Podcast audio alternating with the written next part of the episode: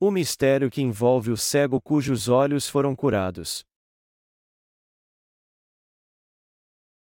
João 9, 8, 41 Então, os vizinhos e aqueles que dantes tinham visto que era cego diziam: Não é este aquele que estava assentado e mendigava? Uns diziam: É este.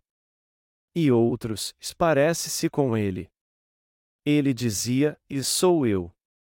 Diziam-lhe: Pois, como se te abriram os olhos? Ele respondeu e disse-lhes: O homem chamado Jesus fez lodo, e untou-me os olhos, e disse-me: E vai ao tanque de Siloé e lava-te. Então, fui, e lavei-me, e vi. Disseram-lhe: Pois, e onde está ele? Respondeu: Não sei. Levaram, pois, aos fariseus o que dantes era cego. E era sábado quando Jesus fez o lodo e lhe abriu os olhos. Tornaram, pois, também os fariseus a perguntar-lhe como vira, e ele lhes disse: Pôs-me lodo sobre os olhos, lavei-me e vejo. Então, alguns dos fariseus diziam: Este homem não é de Deus, pois não guarda o sábado. Diziam outros: Como pode um homem pecador fazer tais sinais? E havia dissensão entre eles. Tornaram, pois, a dizer ao cego: Tu que dizes daquele que te abriu os olhos? E ele respondeu: Que é profeta. Os judeus, porém, não creram que ele tivesse sido cego e que agora visse, enquanto não chamaram os pais do que agora havia. E perguntaram-lhes, dizendo: É este o vosso filho, que vós dizeis ter nascido cego? Como, pois, vê agora? Seus pais responderam e disseram-lhes: Sabemos que este é nosso filho e que nasceu cego, mas como agora vê não sabemos, ou quem lhe tem aberto os olhos não sabemos, tem idade, perguntai-lo a ele mesmo, e ele falará por si mesmo. Seus pais disseram isso, porque temiam os judeus, porquanto já os judeus tinham resolvido que, se alguém confessasse ser ele o Cristo, fosse expulso da sinagoga. Por isso, é que seus pais disseram: Tem idade, perguntai-lo a ele mesmo. Chamaram, pois, pela segunda vez o homem que tinha sido cego e disseram-lhe: E dá glória a Deus, nós sabemos que esse homem é pecador. Respondeu ele, pois, e disse: Se é pecador, não sei, uma coisa sei, e é que, havendo eu sido cego, agora vejo. E tornaram a dizer-lhe: Que te fez ele? Como te abriu os olhos? Respondeu-lhes: Já vou-lo disse não ouvistes, para que o quereis tornar a ouvir? Quereis vós, porventura, fazer-vos também seus discípulos? Então, o injuriaram e disseram: Discípulo dele sejas tu, nós, porém, somos discípulos de Moisés. Nós bem sabemos que Deus falou a Moisés, mas este não sabemos de onde é. O homem respondeu e disse-lhes: E nisto, pois, está a maravilha, que vós não saibais de onde ele é e me abrisse os olhos. Ora, nós sabemos que Deus não ouve a pecadores, mas, se alguém é temente a Deus e faz a sua vontade, a esse ouve. Desde o princípio do mundo, nunca se ouviu que alguém abrisse os olhos a um cego de nascença. Se este não fosse de Deus, nada poderia fazer. Responderam eles e disseram-lhe: Tu és nascido todo em pecados e nos ensinas a nós? E expulsaram-no. Jesus ouviu que o tinham expulsado e, encontrando-o, disse-lhe: Crês tu no Filho de Deus? Ele respondeu e disse: Quem é ele, Senhor, para que nele creia? E Jesus lhe disse: Tu já o tens visto, e é aquele que fala contigo. Ele disse: Creio, Senhor. E o adorou. E disse-lhe Jesus: Eu vim a este mundo para juízo, a fim de que os que não veem vejam e os que veem sejam cegos. Aqueles dos fariseus que estavam com ele, ouvindo isso, disseram-lhe: Também nós somos cegos? Disse-lhes Jesus: Se fosseis cegos, não teríeis pecado, mas como agora dizeis, e vemos, por isso, o vosso pecado permanece. O capítulo 9 de João conta a história de um cego que teve seus olhos curados. Hoje eu quero meditar com vocês nessa passagem. A verdade é que os olhos do cego foram curados, mas há um mistério por trás disso. E nós temos que meditar nisso com discernimento espiritual. Para isso, é imprescindível que tenhamos a mente aberta, ainda mais se quisermos entender o mistério dessa incrível história onde Jesus Cristo curou os olhos de um cego. O fato de os olhos do cego terem sido curados é um grande mistério. A Bíblia diz que os olhos deste homem se abriram na mesma hora que ele os lavou no tanque de Siloé, como o Senhor lhe mandou fazer. Há um grande mistério oculto nessa história. O que as pessoas que estão espiritualmente cegas precisam fazer para que seus olhos sejam abertos? O apóstolo Paulo diz em Romanos 7, 22 e fim 25: Porque, segundo o homem interior, tenho prazer na lei de Deus. Mas vejo nos meus membros outra lei que batalha contra a lei do meu entendimento e me prende debaixo da lei do pecado que está nos meus membros. Miserável homem que eu sou! Quem me livrará do corpo desta morte? Dou graças a Deus por Jesus Cristo, nosso Senhor. Assim que eu mesmo, com o entendimento, sirvo a lei de Deus, mas, com a carne, a lei do pecado. Se os que estão espiritualmente cegas entenderem essa passagem e a verdade do Evangelho da água e do Espírito dado por Deus, eles terão seus olhos curados então. A princípio, Precisamos entender que servimos a lei de Deus com nosso coração, mas com a carne servimos a lei do pecado. E também precisamos entender o que essa passagem realmente quer dizer. Aqueles que não entendem o mistério dessa passagem são a cegos, embora afirmem que enxergam perfeitamente. O Senhor diz no último versículo de João capítulo 9: Se fosseis cegos, não teríeis pecado, mas como agora dizeis, e vemos, por isso, o vosso pecado permanece. Jesus disse que se os fariseus fossem realmente cegos, eles não teriam pecado, mas já que eles diziam que enxergavam, isso era prova de que eram pecadores.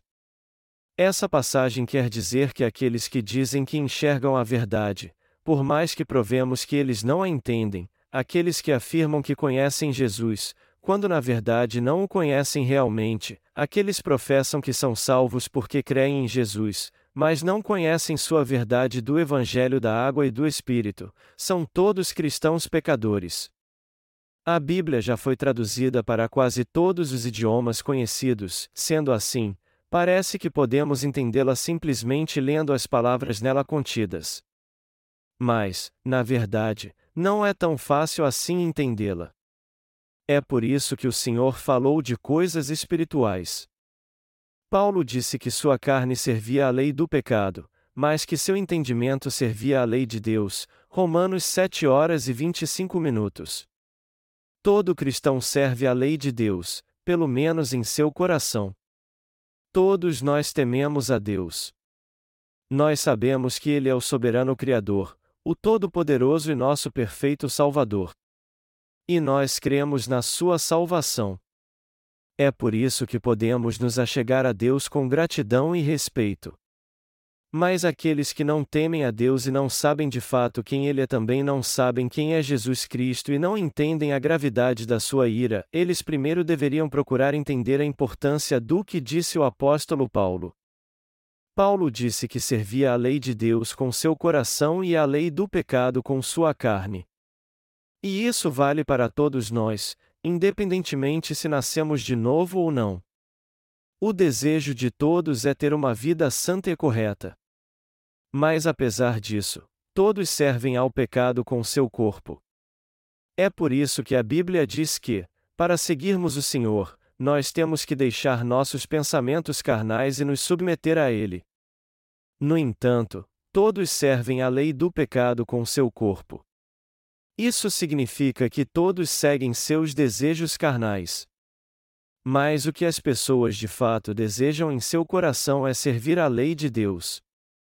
Para receber a remissão de pecados nessa situação, ou seja, servindo a lei de Deus com o coração e a lei do pecado com a carne, você primeiro tem que temer a Deus em seu coração.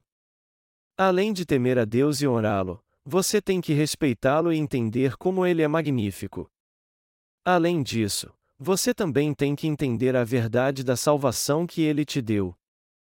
É por isso que a Bíblia é muito difícil de entender, embora pareça fácil. Quando ela é interpretada segundo os preceitos morais e éticos, ela pode até parecer sensatamente carnal, mas a Bíblia não é um livro sobre moral e ética.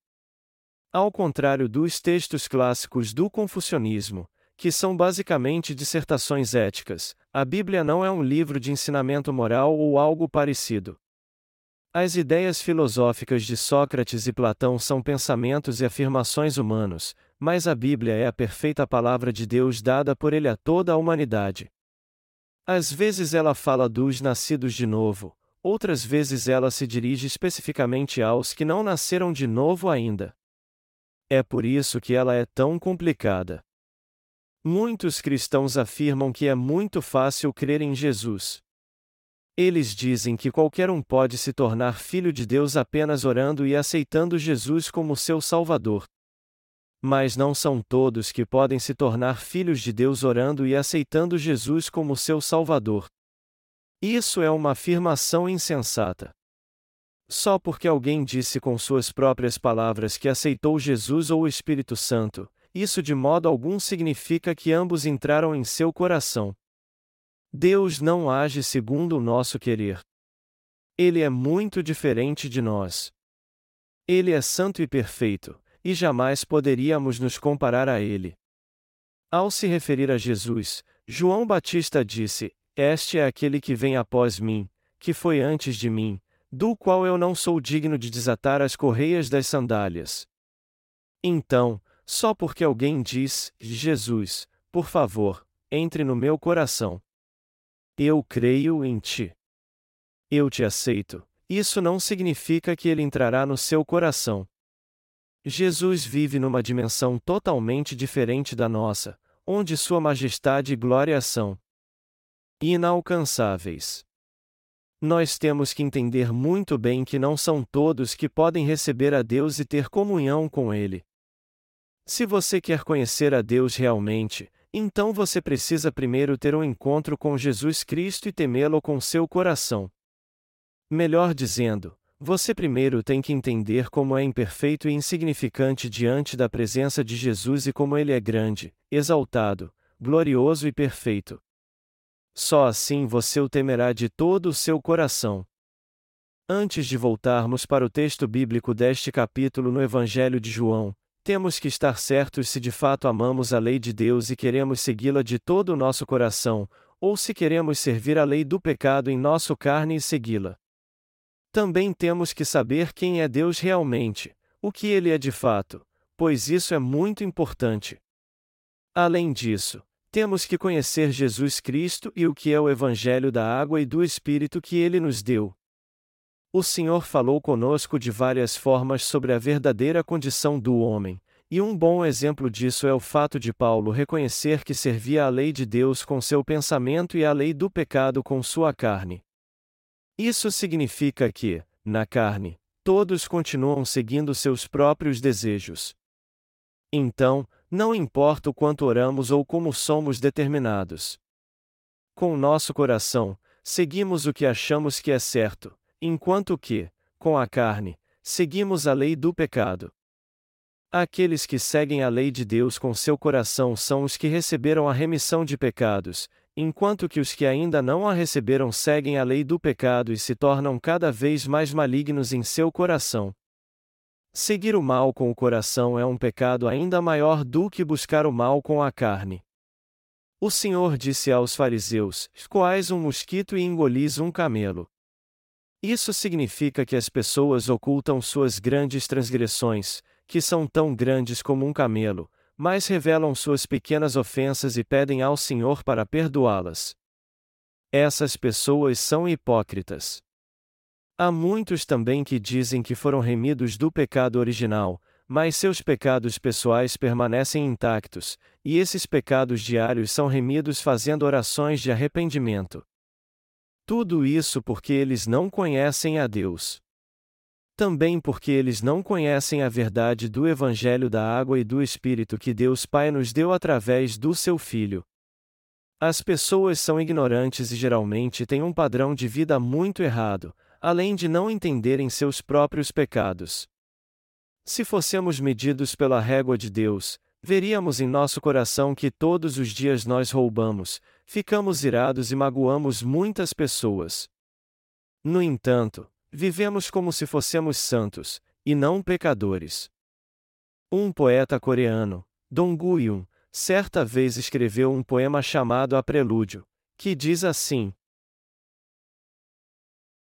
Que eu não me envergonhe debaixo do céu. Até que eu morra. E por mais que o vento que sopra as folhas fira o meu coração, com um coração que canta para as estrelas, eu amarei todas as coisas que fenecem. Eu prosseguirei no caminho que diante de mim foi colocado. Essa noite também. O vento sopra além das estrelas. Por mais que alguém tenha decidido ter um alto padrão de vida sem nenhuma culpa diante de Deus, ele descobrirá a cada dia que comete muitos pecados. É por isso que tanto cristãos como não cristãos devem buscar terem um alto padrão de vida espiritual.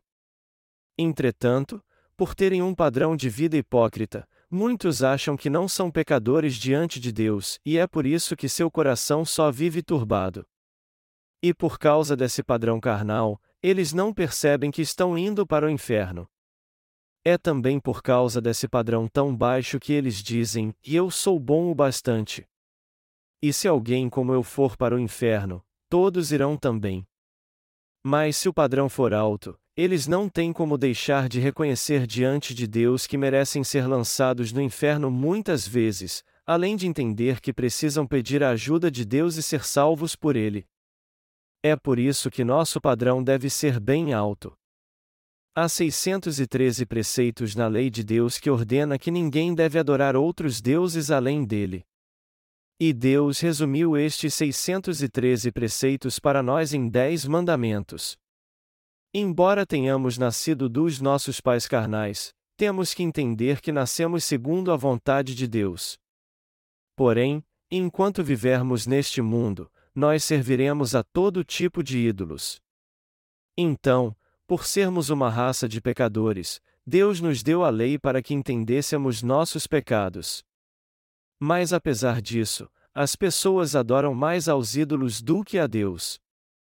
Ele diz que somos pecadores, que não conhecemos a paz que ele trouxe ao nosso coração nem cremos nela. Aqueles que são cegos verão, mas os que dizem que enxergam ficarão cegos para sempre.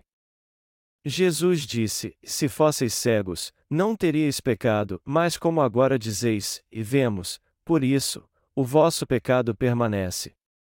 Um homem que era realmente cego teve um encontro com Jesus e seus olhos foram curados. João capítulo 9 diz que os olhos deste cego foram abertos, mas que para os fariseus que sempre enxergaram muito bem, seus pecados continuavam intactos.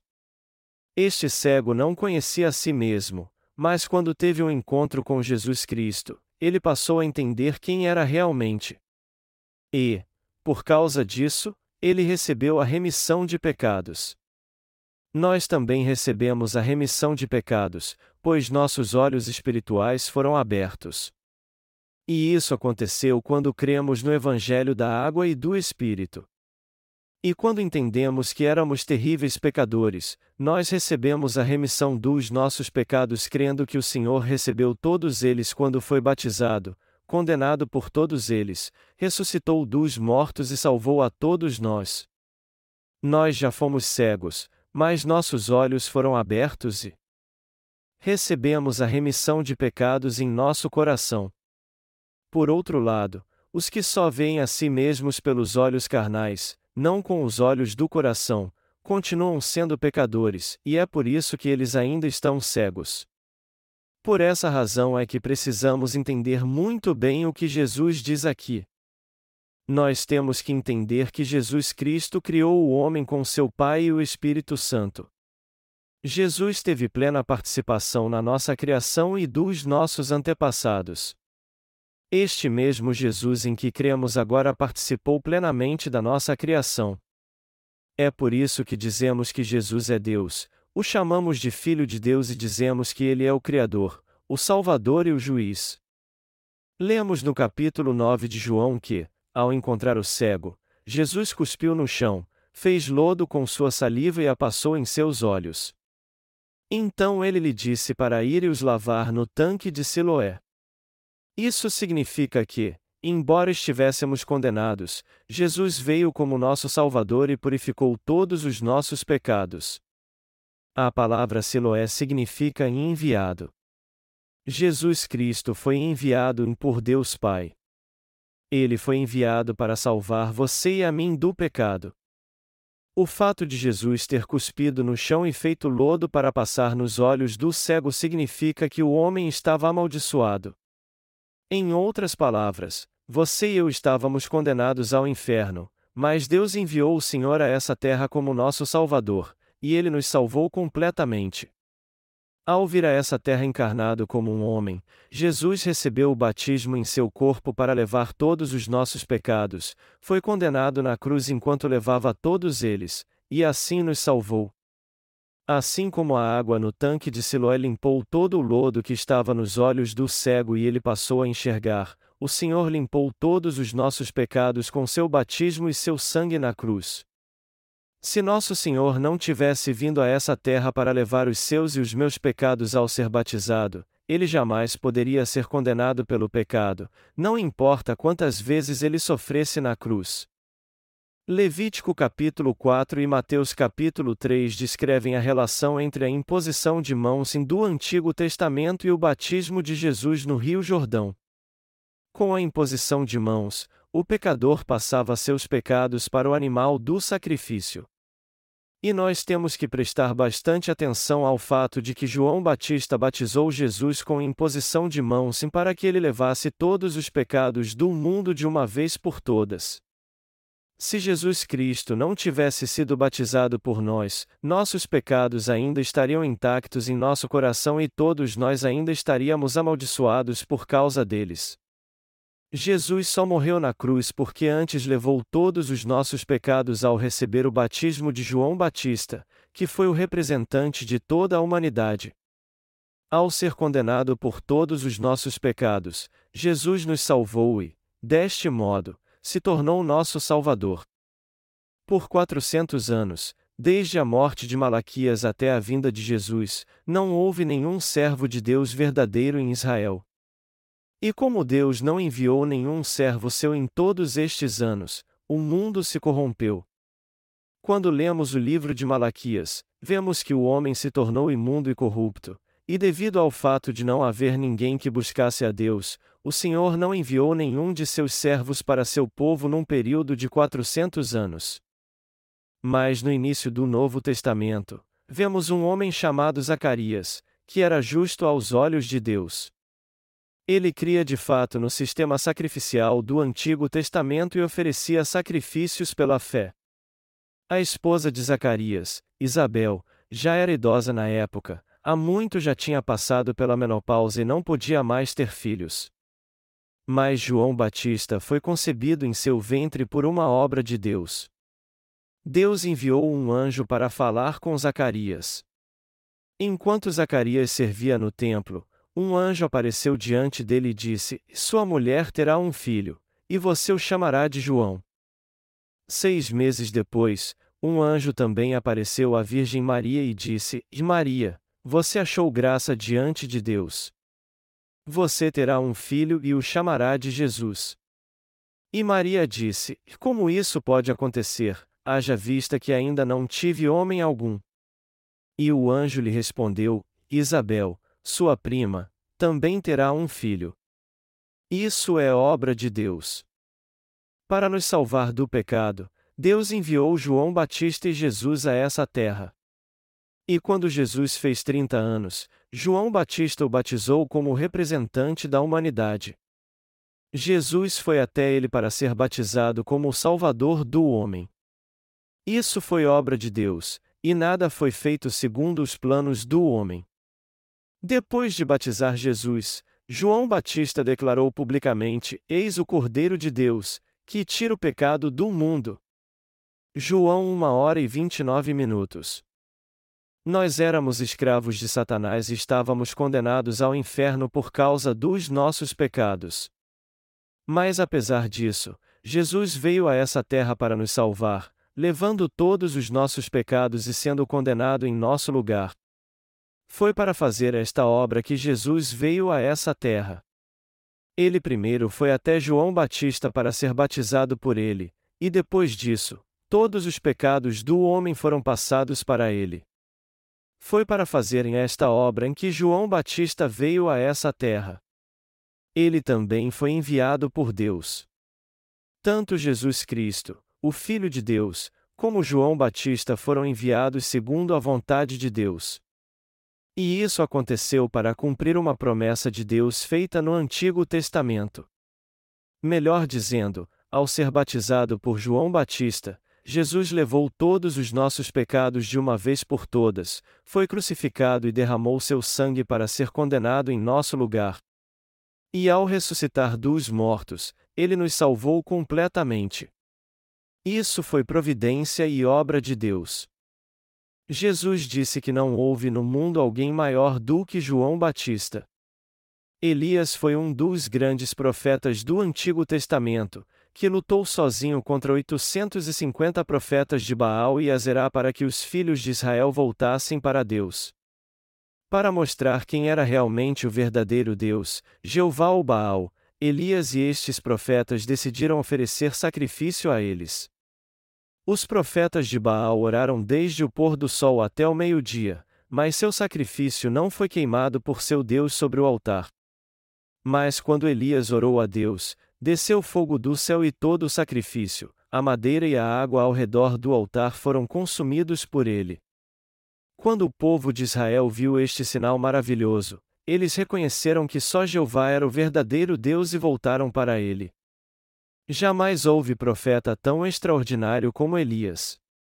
Assim como Elias fez com que o povo de Israel voltasse para Deus, João Batista também fez com que todo mundo se voltasse para Deus. Mateus 3, 16, 17 diz: E, sendo Jesus batizado, saiu logo da água, e eis que se lhe abriram os céus, e viu o Espírito de Deus descendo como pomba e vindo sobre ele. E eis que uma voz dos céus dizia: E este é o meu filho amado, em quem me comprazo. Batismo também significa cobrir com alguma coisa. Ao ser batizado por João Batista, Jesus foi coberto com nossos pecados. Ele recebeu todos eles e não deixou nenhum sequer para trás. Jesus Cristo levou todos os nossos pecados ao ser batizado, e ao ser condenado pelos nossos pecados, ele nos salvou completamente. E isso foi vontade de Deus, algo que ninguém pode mudar. Nós temos que conhecer essa verdade da salvação que Deus realizou por nós. Antes mesmo da fundação do mundo, Deus já tinha planejado purificar todos os nossos pecados com o Evangelho da água e do Espírito e nos tornar seus filhos por meio de Jesus Cristo. E segundo ele planejou, nós recebemos a remissão de pecados e agora o adoramos e desfrutamos da glória celestial. Incluídos neste plano, encontramos Jesus e João Batista, os servos de Deus do Antigo Testamento, os servos de Deus atuais, e nós também. Assim como você tem um propósito quando planeja alguma coisa, Deus também planejou algo com um propósito quando criou você e a mim, o universo e tudo que nele há. E o propósito que havia no plano de Deus não era outro senão a remissão dos nossos pecados. E como ele purificou nossos pecados e nos tornou a noiva de Jesus Cristo, nós seremos levados ao seu reino para desfrutarmos do seu poder e da sua glória na vida eterna. É por isso que temos que conhecer este maravilhoso plano de Deus. Aqueles que dizem que podem ver, mas na realidade não conhecem nada do Evangelho da água e do Espírito, são todos cegos. Somente aqueles que receberam a remissão dos seus pecados é que tiveram seus olhos abertos. Jesus mandou o cego ir ao tanque de Siloé e ali lavar seus olhos. Quando o Senhor veio a essa terra como nosso Salvador, ele levou todos os nossos pecados ao ser batizado por João Batista. Você também tem que descer ao tanque de Siloé e pela fé passar seus pecados para Jesus. Você e eu temos que passar nossos pecados para Jesus. Nós temos que crer de todo o nosso coração que foi assim que Deus planejou nossa salvação, e que foi assim também que Ele apagou todos os nossos pecados e nos salvou. Já que cremos em Deus e na verdade dita por Ele, e já que Jesus Cristo levou todos os nossos pecados ao ser batizado, Ele está nos dizendo que devemos descer ao tanque de Siloé para nos lavarmos ali. A condenação pelos nossos pecados foi levada à cruz, nossos pecados foram passados para Jesus pela fé através do batismo que ele recebeu, e ele foi condenado por todos eles na cruz. Quando Jesus Cristo foi crucificado, nosso velho homem também foi crucificado com ele. Portanto, não deve ser mais você e eu que devemos viver, mas Jesus Cristo deve viver em nós. Jesus Cristo veio a essa terra e nos salvou do pecado, recebeu todos eles ao ser batizado por João Batista, levou os pecados do mundo à cruz, foi torturado, crucificado e brutalmente assassinado para ser condenado pelos nossos pecados. Ele levou todos os nossos pecados em seu próprio corpo e foi condenado por eles. A Bíblia diz que o salário do pecado é a morte, e o corpo de Jesus pereceu enquanto levava todos os nossos pecados. Mas três dias após sua morte, ele ressuscitou dos mortos como havia prometido. Foi assim que ele nos salvou.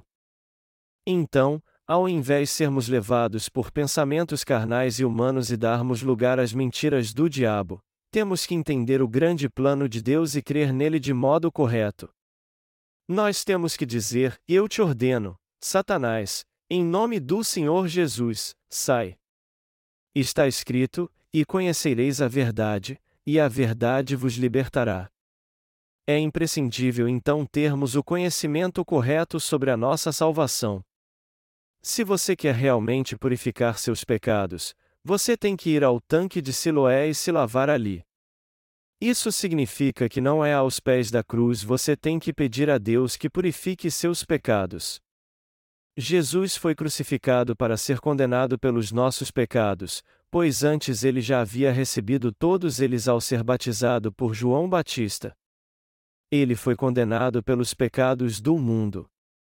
E estes pecados do mundo são justamente os nossos pecados, de todos os nossos antepassados e de nossos descendentes. O Senhor recebeu todos os nossos pecados quando foi batizado, apagou todos eles ao ser condenado na cruz, e assim se tornou nosso Salvador.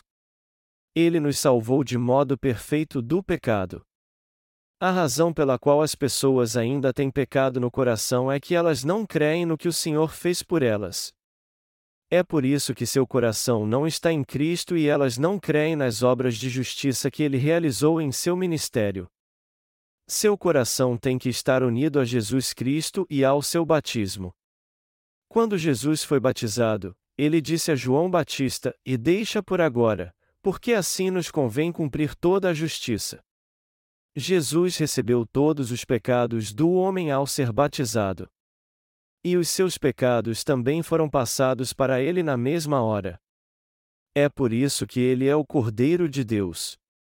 Assim como os animais do sacrifício no Antigo Testamento, Jesus recebeu todos os nossos pecados sobre seu corpo imaculado quando foi batizado. Portanto, seu coração tem que estar nessa obra de justiça. E já que todos os pecados do mundo, foram passados para Jesus quando ele foi batizado, você tem que entender que seus pecados também foram passados para ele. As pessoas hoje em dia dizem que João Batista não tem importância alguma. E até mesmo entre pastores eruditos da Bíblia, há alguns que dizem que João Batista foi um grande fracasso. Mas temos que entender que as pessoas que dizem isso na verdade são ignorantes. Ao se referir à missão de João Batista, a Bíblia declara o seguinte: Como está escrito no profeta Isaías: Eis que eu envio o meu anjo ante a tua face, o qual preparará o teu caminho diante de ti. Voz do que clama no deserto: Preparai o caminho do Senhor. Endireitai as suas veredas. A Marcos 1 e 2 e Fim 3. Todos nós, que éramos pessoas miseráveis neste mundo, só podemos ser purificados dos nossos pecados porque João Batista passou todos eles para Jesus. Foi por isso que Jesus levou todos os nossos pecados e foi condenado por eles na cruz. Não foi João Batista que nos salvou, sua função foi apenas passar todos os pecados do homem para Jesus em obediência à vontade de Deus. Ele foi um dos mais valiosos servos de Deus. Em toda a Judéia, somente João Batista podia dizer aos judeus, aos fariseus e aos principais sacerdotes que eles eram uma raça de víboras. Mas ele só podia dizer isso porque Deus lhe deu autoridade como seu servo. Você tem que pôr seu coração nessa verdade e crer que todos os seus pecados foram passados para Jesus. Além disso, você tem que crer na verdade de que Jesus levou todos os pecados do mundo e foi crucificado. Ele foi ferido pelas nossas transgressões, moído pelas nossas iniquidades, e levou todos os pecados do mundo, todos os pecados que cometemos e os que herdamos de nossos pais. Jesus levou todos os nossos pecados e foi condenado em nosso lugar ao ser crucificado. Ele foi batizado por João Batista e condenado na cruz para se tornar nosso Salvador. Se ele não tivesse sido batizado, não haveria razão alguma para sofrer tanto na cruz. Se você ler a Bíblia atentamente, você verá como foi importante a função de João Batista. Sua função foi preparar o caminho para o Senhor. Lucas 3, 4 e 6, Isaías 44. É por isso que Deus vai mandar para o inferno aqueles que são duros de coração, mas aqueles que conhecem a Deus realmente o temem, ele dará a remissão de pecados e os fará seus filhos. Esta é a reta vontade de Deus e sua justa obra. Palavras não podem expressar como eu sou grato ao Senhor por Ele ter levado todos os nossos pecados e aberto os nossos olhos. Você não se sente grato também?